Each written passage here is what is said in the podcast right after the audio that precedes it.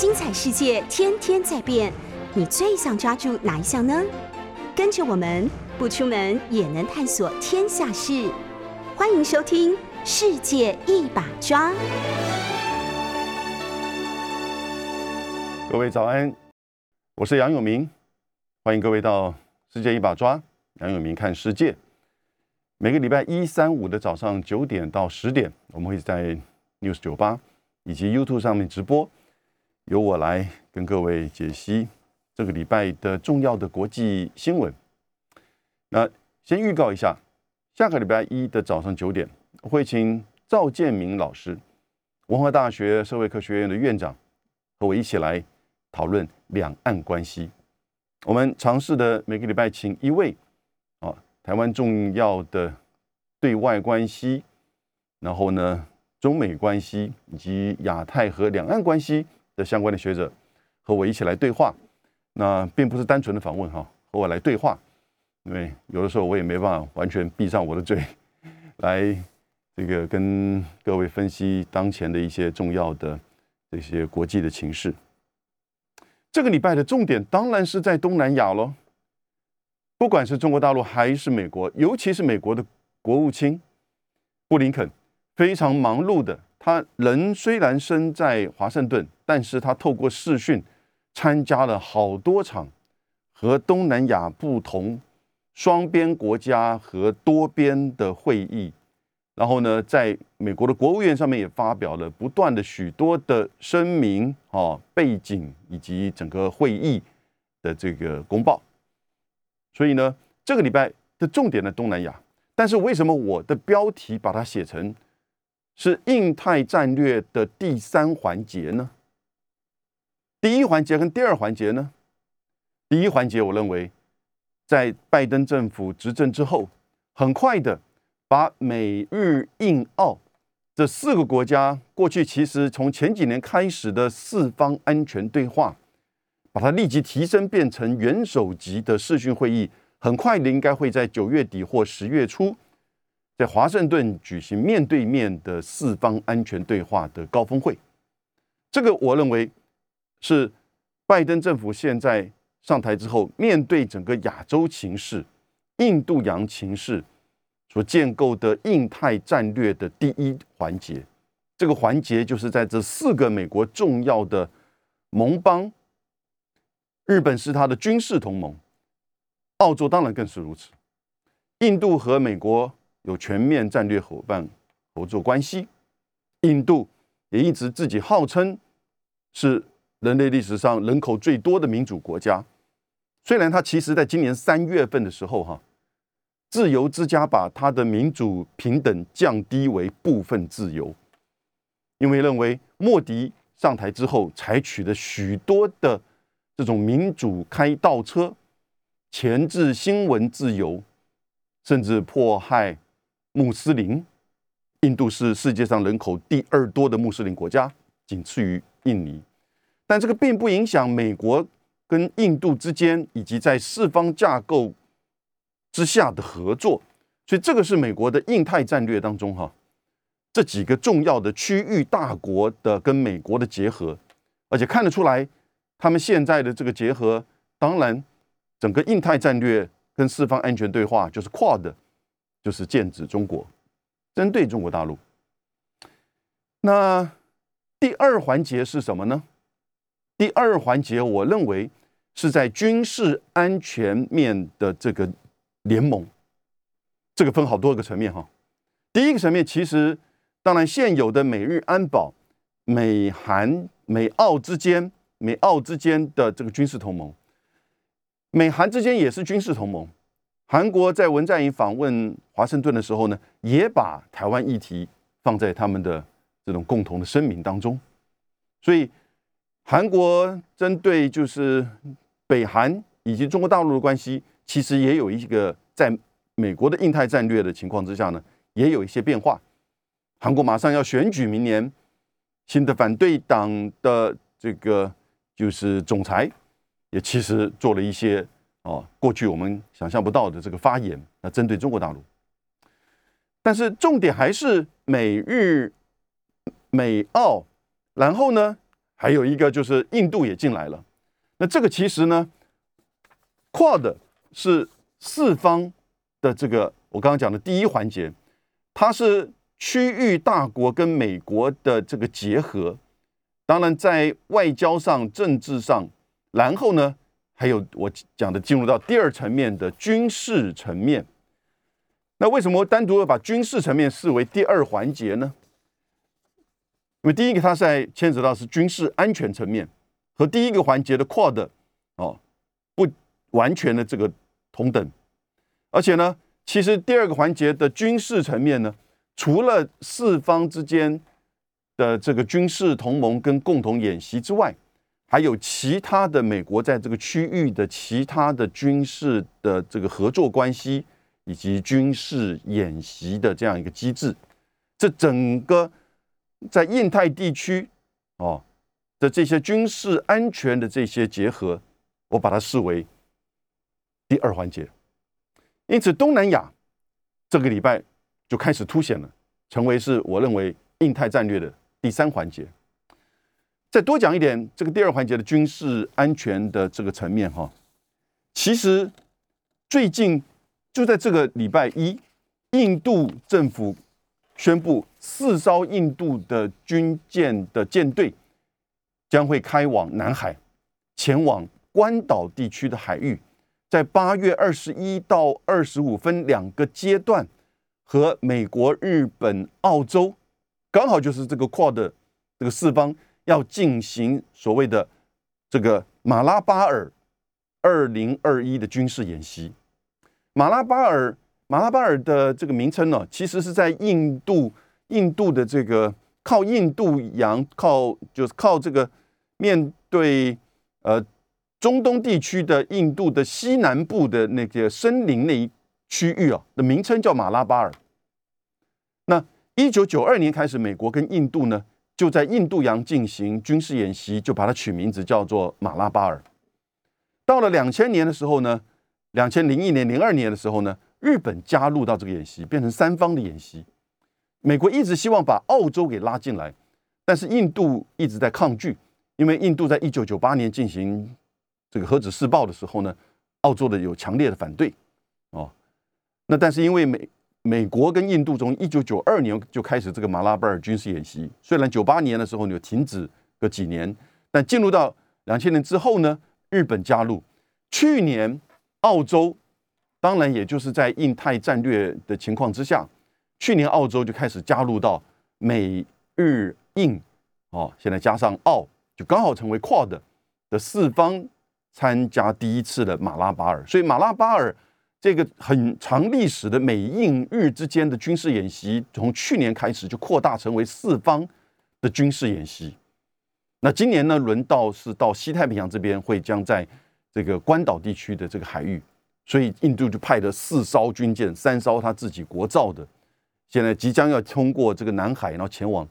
就是这个关岛地区进行演习。而这个演习是属于高端的军事的操作的演习，并不是一般。有一些比较低阶，像是这个海上救难的这种演习，不是。而美日印澳各都派起码三艘，除了澳洲大概派一艘到两艘的这个军舰，从巡洋舰到驱逐舰到各个这个型号的。所以呢，这次的这个军事演习，它的重点，而且它出发之前，从政治外交到军事的首长，其实在发言上面都在讲要维持印太的。开放、自由与规则的国际秩序和反对对于这个扩张的海洋权限，其实都当然很清楚，不带名的其实是针对这个中国大陆。那除了就是说马拉巴尔军事演习之外，美国的印太的战略第二环节呢，这整个军事安全联盟哈，其实还有像是护身军刀。这个是美国跟澳洲长久以来的军事演习，还有利剑的军演，这是美国跟日本的军事演习。护身军刀军事演习很快的，每两年一次，很快的，下个月就会在澳洲的这个昆士兰，超过大概是一一万七八千名士兵，而且呢，不只是美国、澳洲，包含日本、韩国、加拿大。纽西兰都会参加到这个演习，而从下一次二零二三年，印度也会参加。而利剑演习是美日安保体制下美日之间最大规模的，就是这个演习啊，海上演习为主。所以你看到这些演习，加上美国的国防部长前一阵上个礼拜到东南亚访问，新加坡、越南、菲律宾，在新加坡发表演讲，在越南强调跟越南之间维持这个自由开放的南海。到了菲律宾呢，杜特地确认维系美菲的这个军事互访。新加坡其实同时，美国跟新加坡有合作的军事合作条约，美国的军舰哦，以及这个相关的军事人员会定期的访问新加坡，那新加坡提供必要的后勤的资源。所以你现在看哈，当然在昨天，拜登政府第一次宣布。哦，对台军售高达七点五亿美元，所以从拜登一月二十号上来之后，很快的四月份的时候呢，他就开始部署最重要的这几个区域大国跟他的结合，就是叫做 QUAD 四方这个安全对话，很快会召开这个面对面的高峰会，然后呢，在现在开始，因为进入到这个海象比较稳定的这个七月八月，你就看到军事演习，在这种各自的这种安排之下。开始在密切的结合，而我刚才讲的美日印澳哈的这个军事演习当中呢，其实它并不是单纯的军事演习。我刚刚提到它的参与的这个层面，以及它真它的这个就是这种强度以及它的特性，还有呢，其实这四国之间呢，它不是以建构一个单一的四方的军事同盟条约，不是，因为那个背后的。就是可能面对到国内的民意、战略的需要，以及可能招致于中国大陆的这个反弹哈。但是呢，他透过这种多重的双边相互签署必要的军事设施互用以及相互支援，哦的这样子的一种小型的基础的的条约或协定，一。日本、澳洲、印度、澳洲、日本、印度跟美国、印度，哦，这是在过去这三五年之间，尤其是日本跟澳洲、日本跟印度，啊，也都是在过去这两年期间所签署的。你作为现在马拉巴尔二零二一美日印澳军事演习合作的必要的这种就是基础跟支撑，所以。这我讲的第二部分，第二环节啊，因此它跟第一环节事实上是不完全一致的。第一环节只是大国、区域大国跟美国的这种联盟关系。现在进入到今天的重点，也就是东南亚。你看，在五月到六月底的五月底到六月初的时候，美国的副国务卿薛曼其实就访问过印尼、柬埔寨和泰国。啊薛曼当然在就是七月二十几号的时候呢，也去过，就是天津。当然，在这个之前去了日本、韩国、蒙古，所以这是副国务卿，比较是属于事事务性阶层的。同时，当然也开启了中美之间虽然全面战略竞争哦，但是呢，还是维持了一个沟通管道哦。这个在美国。国防部奥斯汀在新加坡发言的时候，他也是这么讲。他也说，希望美国跟中国大陆建维持一个建设性跟稳定的关系。他也认为美，这个解放军跟美国的这个国防部啊，应该要有一个危机沟通的管道。言下之意，其实现在这个管道可能是不畅不畅通的。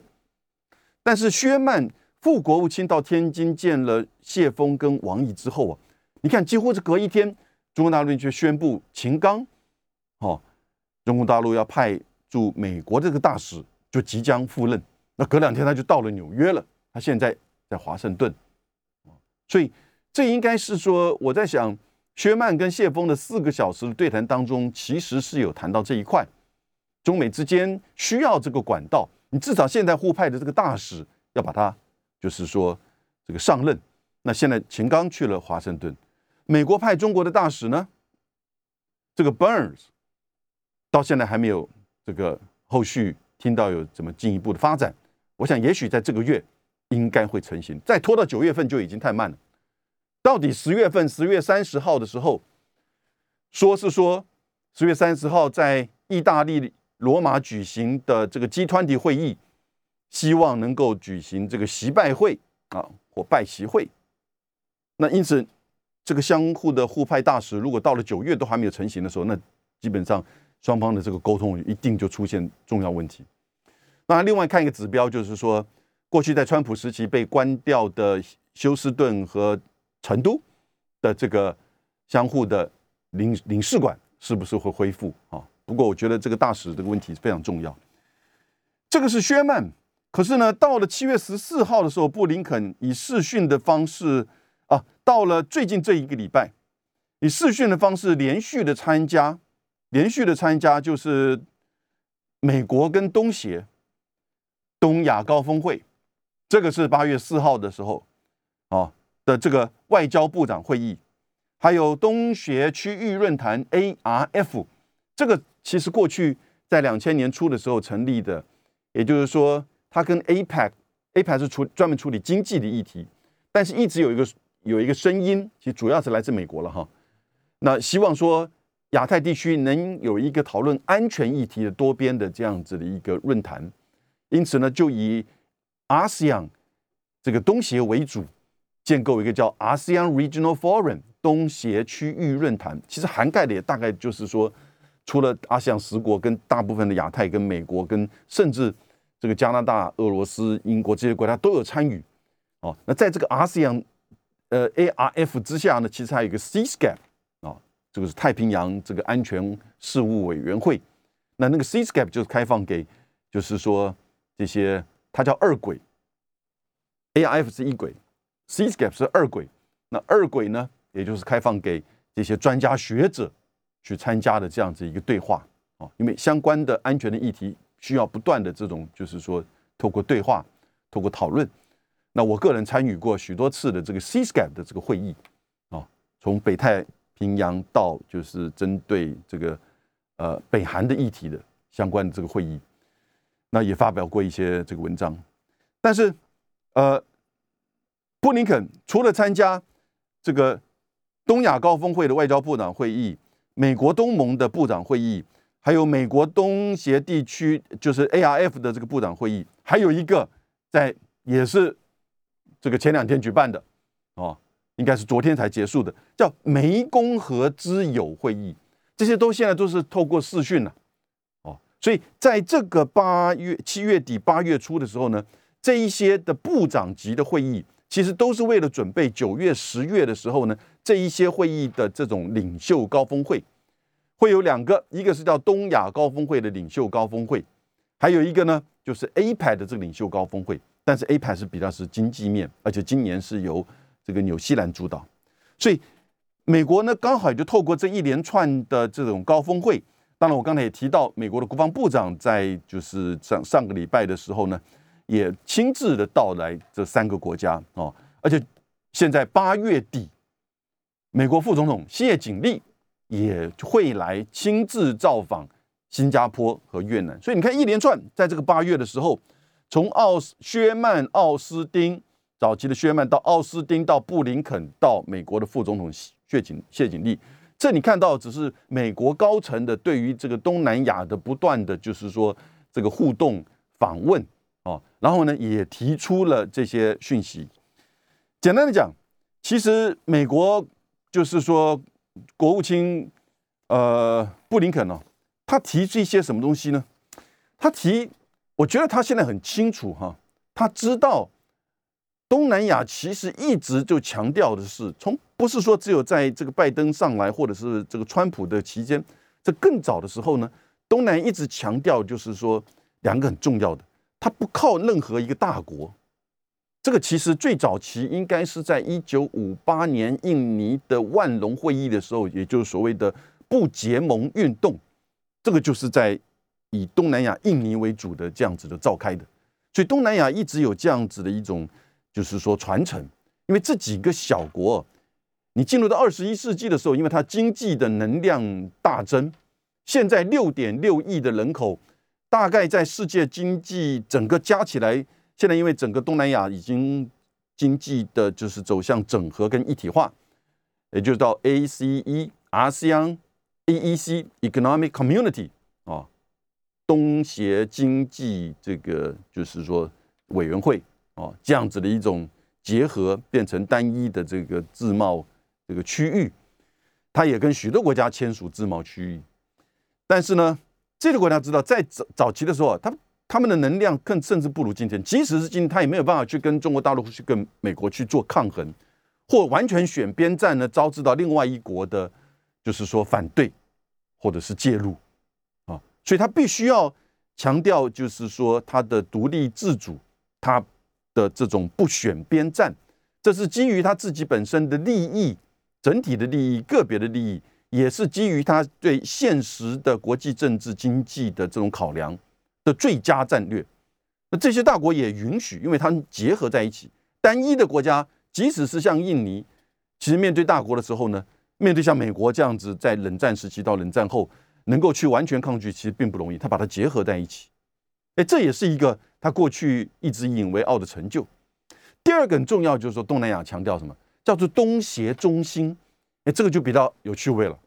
东协中心什么中心呢？很重要的，也就是亚洲整合跟互动的中心。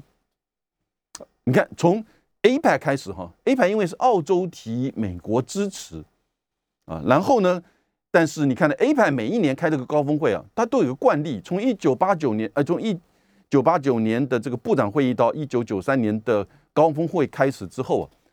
连 APEC 都有这个惯例。一年的主办国在东南亚国家，另外一年是非东南亚国家，那就这样轮流哦。所以今年是就是这个纽西兰，明年就换另外一个东南亚的国家。那更不要说在我刚刚讲到的其他非经济的这些安全议题，到最后现在马上要成型的 RCEP，也就是这个区域的经济整合关系，都是以东南亚为主的的这样子的一个。东协中心的概念，我们休息一下，我等下再进一步跟解释这个东协中心啊对东南亚的重要性。各位好，我们今天谈到东南亚，是我认为拜登政府印太战略的第三环节。第一环节是跟区域大国共组的四方安全对话 （Quad），第二环节是跟这个主要的双边跟四方，还有一些这个。呃，其他的相关的双边组成的军事安全的联盟，包含军事同盟，包含联合演习，包含这个就是一些军事呃相互支援啊互访协议所架构起来的多边的多多重双边跟多边架构起来的以美国为核心的军事安全联盟，很绵密，很特殊，它不是一般我们。理解的啊，就是美日安保，或者是就是北大西洋公约组织，因为这是西方的理解，也就是说，一定要用条约的方式来建构一个军事同盟。但是亚洲并不是这样子的一种方式，美国也慢慢习惯于这种亚洲方式，其实或者叫做东协方式，ASEAN Way，ASEAN Way 就是讲的一个很重要的哦，不干涉原则，主权平等。以及呢，在外交层面上两个重要点，不选边站，然后呢，东协中心，东协中心啊，所以我刚刚讲的这些，不再跟位各位上课，而是要让各位了解哈，你要真的进入到东南亚，哦，东南亚现在我觉得它的重要性在经济面，在外交面，哦，越来越重要，所以你一定要进入东南亚，如果你要了解亚洲，你一定要了解。东南亚，如果你要了解亚洲，所以你进入东南亚，你要知道它特殊的这个十个国家的过去的背景。这十个国家，你看经济发展的程度差异很大，对不对？菲律宾跟就是辽国、柬埔寨，你更不要说跟新加坡、跟汶莱，对不对？然后呢，政治制度的差别很大，这个社会宗教的差别很大。有天主教的印度，呃，菲律宾的北岛，有印有穆斯林的印尼、马来西亚等等之类，有回教的泰国和这个呃佛教的泰国和缅甸，所以在这么复杂的情况之下，它能够结合成一个现在已经变成一个经济一体化的 A 这个 AEC 啊，就东南亚的整个经济整合，然后又以它为中心建立构建立起 RCEP，你不觉得很伟大吗？当然，一直说 RCEP 是中国主导，其实。非东南亚的一些参与者会觉得很生气，是中东协主导啊，当然谁主导哈，这看你从哪个角度看。我觉得当然是东协跟中国共同主导啊，都有它的重要性。可是呢，在这个非经济议题上，我们今天先谈非经济议题。非经济议题上，也就是这些国家啊，他们的资深官员其实大概平均一个月至少会见到一次开会，部长可能一季会见到一次。各种不同的部长，外交、国防、内政、经济，这个交通、卫生，然后呢，每年会参在邀请各国重要领袖，从中国大陆、美国这个各地来的领袖的高峰会，都会在东南亚举行一次到两次。如果刚好 APEC 也是在这边举行高峰会的话，所以你会看到，就是说这个东南亚它的重要性，其实我觉得越为关键。因此，美国到现在才来铺陈。到现在才来铺陈这个第三环节，东南亚我觉得有点慢，但是呢，也刚好是透过这些会议，他把这些给铺陈出来。但是很明显，你看到从副国务卿、国防部长，现在是这个国务卿，然后呢，连副总统贺锦丽都要亲自出马，而且他不去印度哦。我我觉我个人觉得贺锦丽大概可能现阶段不希望去印度，不要让人家提醒到他的印度的那一半。因为他在美国一直是在，就是说非洲裔这一块是他主要这个诉求助选的一个主要的，就是这个诉求点。因为印度裔在印度裔的票不会跑掉，印度的票又太少了嘛。所以接下来，然后东南亚另外一块就是他的这个上层精英呢的变动并不快，它的上层精英变动并不快，所以它的上层精英这个英语都比我你都比你我都要好。你不要说这个马来西亚、印尼啊这些，这个这个泰国，他们的英语都非常好，他们从小都是英语教育长大的，过去的殖民的背景跟这些国家的接触，所以呢，因为流动并不大，所以他们这一些这个高层的官员啊、精英的学者，其实几十年来都没变。我。接触到东南亚的一些朋友们，到现在都还是在那些位置，哦，但流动并不大。对对他们而言呢，他们可以马上告诉你，我们五年前、八年前提过什么东西，通过什么协议，都在这个基础上不断的就是说进行沟通。东南亚还有一个特质，就是 ASEAN Way 还有一个很重要的特质，不投票，共视觉，共视觉，哦，所以呢，呃，一定要大家谈谈，你会觉得。美国人会觉得很烦，那一直谈谈不出什么具体的东西。可是各位谈了一年、两年、三年，慢慢慢慢就会有交集。呃，你看那个交集，过去这二十年变得好快呀！从一个 APEC 的诞生到现在，都要真正建立以 ASEAN Plus Five 日本、韩国、中国、澳洲、纽西兰的 FTA 了，就是 R 就是 RCEP 自由贸易协定其实是很具体、很快的。那这种。现在没有人再去质疑这个 ASEAN Way，所以我们现在看到，就是布林肯呢，他也说的很清楚，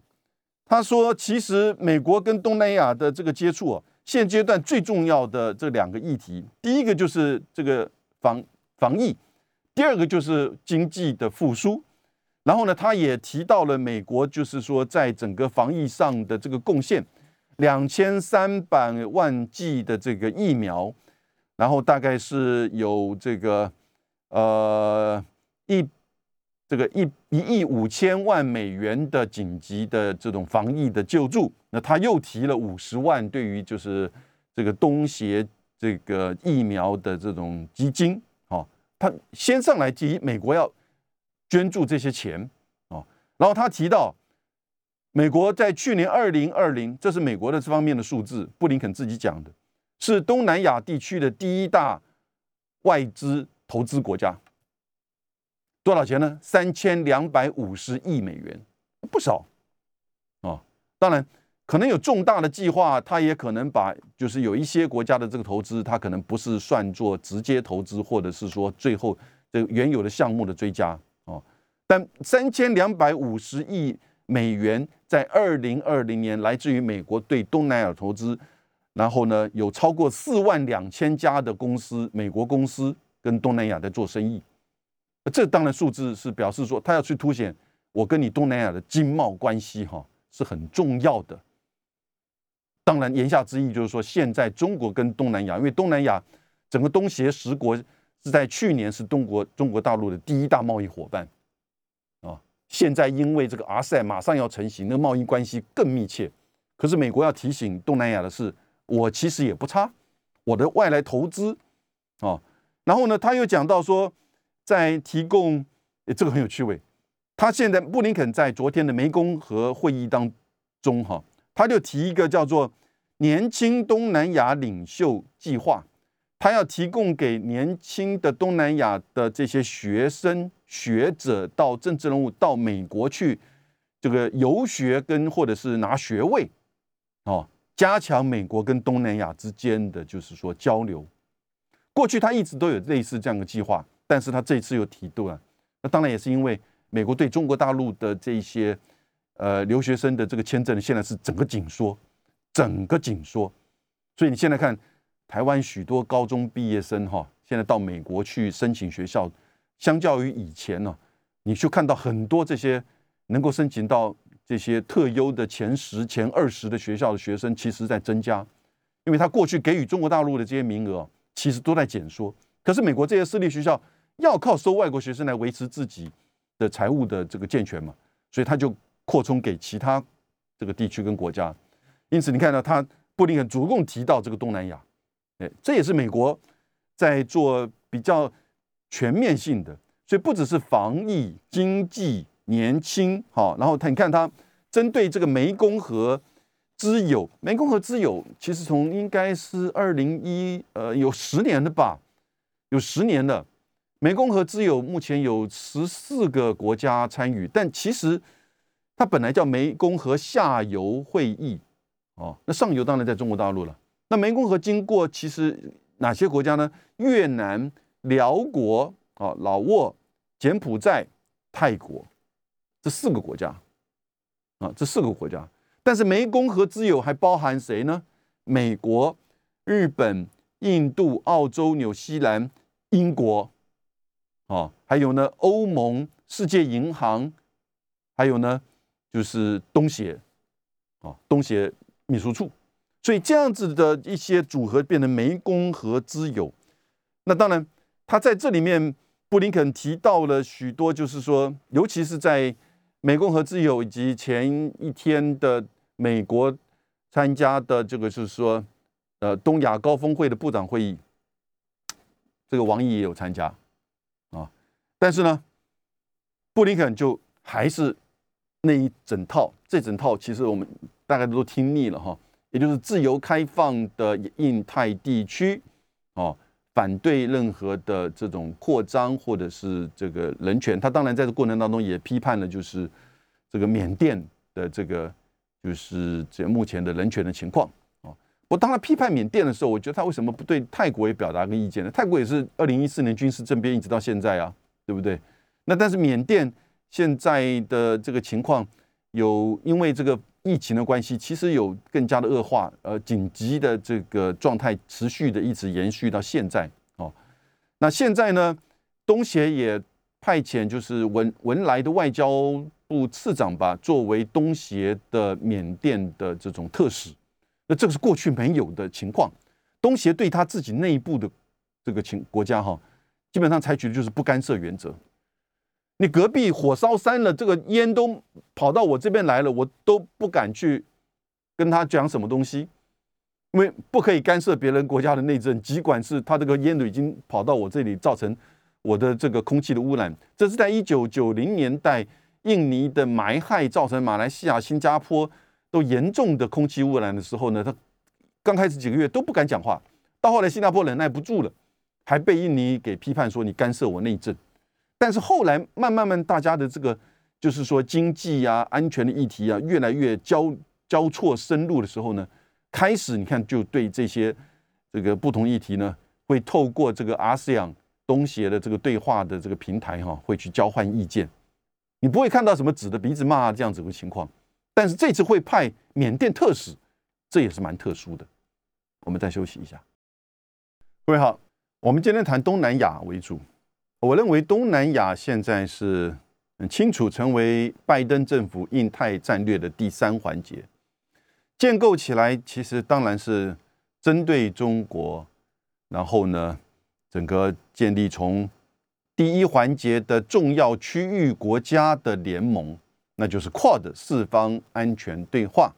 第二环节是以军事安全为主的这种联盟加演习，啊，军事安全联盟，而且是透过很绵密的、符合亚洲国家的需要的、符合亚洲国家的互动的特质的这种，就是多重双边的，然后呢低阶的，但实际上建立起绵密的，就是军事安全的这种网络啊，或者是联盟。从马拉巴尔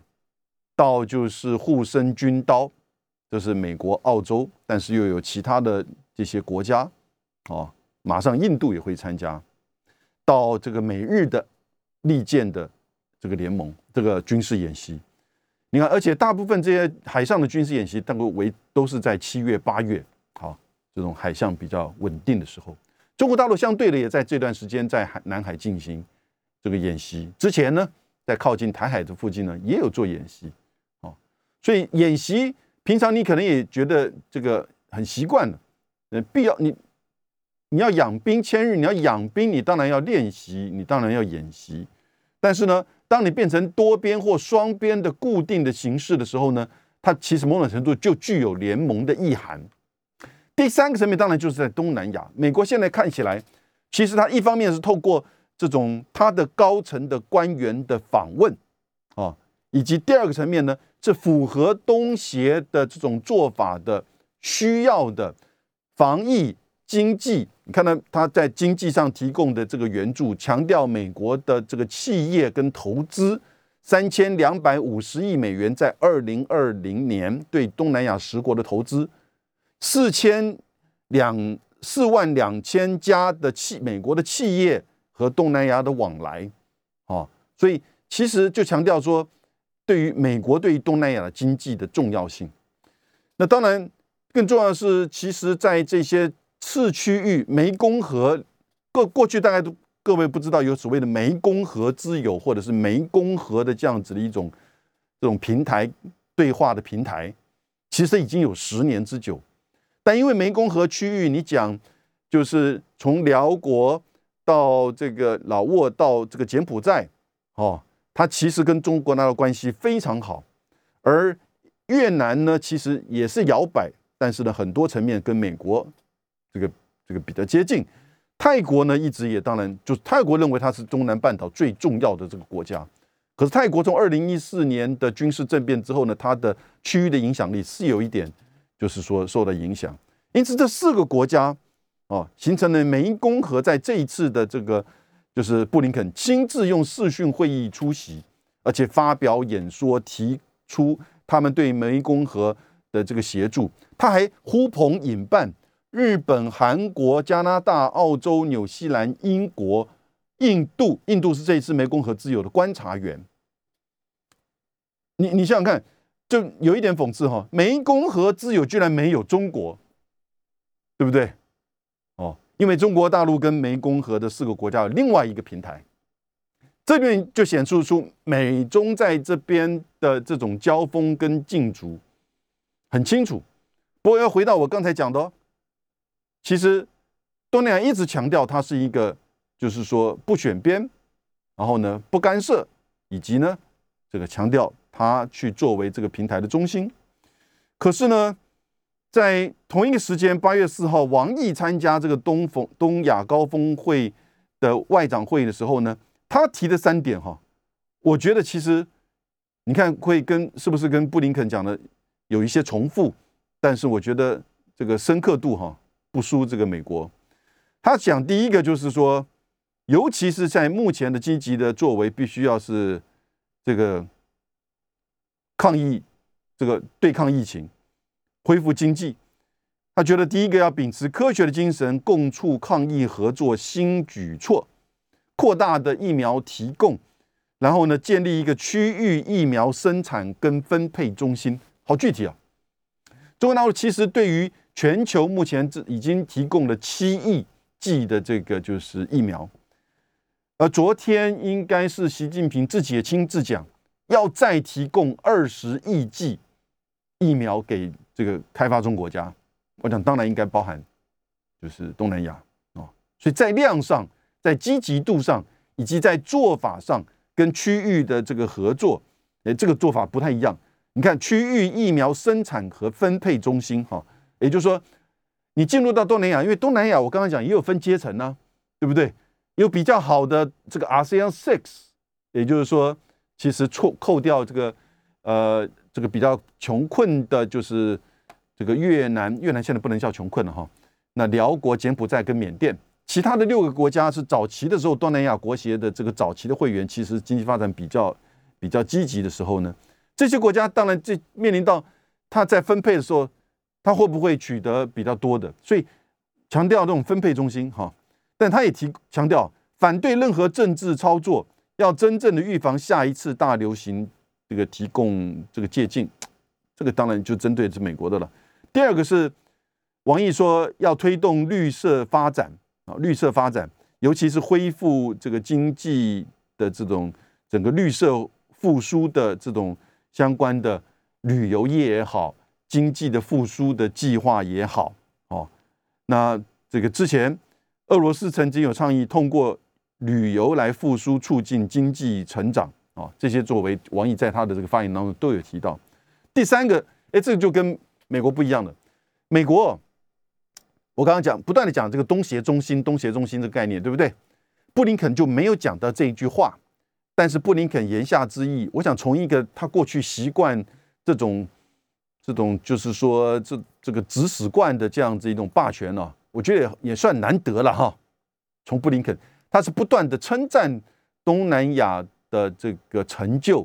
不断的就是支持东南亚。的这个做法，可是他没有讲很关键，王毅把它讲出来了，叫做支持加强东盟中心，哦，中国大陆叫东盟，维护国际公平正义，啊，这句话其实很微妙，很微妙。他说反对另起炉灶，啊，现有的这种亚洲的这个机制，从经济到安全的这个对话平台。其实足够，而更进一步，其实可以是扩大、强化东盟中心、东协中心的这个角色。反对另起炉灶的，就是说叠床架屋的这种机制，它其实当然就在针对四方安全对话。四方安全对话是不是有取代 ARF？因为它目前是安全议题嘛。我刚刚讲到东协区域论坛讨论安全议题，那这种另起炉灶的。啊，另起炉灶的，所以他说警惕各种伪多边主义，尤其要抵制假借多边主义在本地区挑动集团对抗。哦，这是他讲的话。那很有趣的是，报纸的报道也有提到，就是说，当美国、日本在日本当然有参加这个东亚高峰会的这个外交部长会议，外交会就是这个冒充这个呃这个外交这个外交外务大臣。那然后茂木外务大臣，然后呢，在这两个人发言的时候，布林肯跟茂木的外务大臣发言的时候，其实都有在指责中国大陆哦的新疆问题、香港问题哦，还有就是南海问题，当着这些东协国家的这些外交部长的面，因此呢，王毅要求第二次发言，他结果哎被这个同意。因为主席是问来的那个外交部长哈，他说新疆人口增长，人的寿命倍增，居民收入年年增增加，教育水平渐越来越高，怎么叫做种族灭绝？然后呢，他说百分目前的百分之七十的香港民众对当前的局势感到满意，哪有就是说像美国所形容的哦，你看这两方对于这这些议题，当然他强调这是中国内政的这个问题，哦。另外呢，其实他强调，我觉得这边有很重要一点，提供各位参考的是，他驳也是驳斥美国跟日本所提出来针对南海议题，就是说，有人把中方的断续线，就是那个九九段线的虚线，内海区域都视为中国主张要把它视为内水和领海。这个和中方立场的是蓄意的歪曲，他这么说，我有这个是个重点了，各位，那个九段线哈，不是领土界限，也不是海域划界线，那个九段线其实是来自于中华民国只有一九四七年的十一段线，到现在为止，而且是一九四七年开始哦，到现在为止，其实我觉得应该是叫做岛屿归属线，但是你看现在美国跟西方把它操作成成为什么？所谓的内水跟领海，这是刻意的扭曲。所以现在你看到中美之间在东南亚这个交锋，当然我觉得美国的印太战略少了最严重一块，就他们有一个第四环节，那没有经济这一块。我不知道他什么时候会出来经济这一块。可是前面这三块，四方安全对话、军事安全联盟，再加上呢经营东南亚，啊，当然这边都直接的面对跟中国大陆的这个交锋，我觉得好戏。会连连的出台。那今天到这边，下礼拜一我请赵建明老师会到我们这个平台来，礼拜一早上九点钟再跟大家相会，拜拜。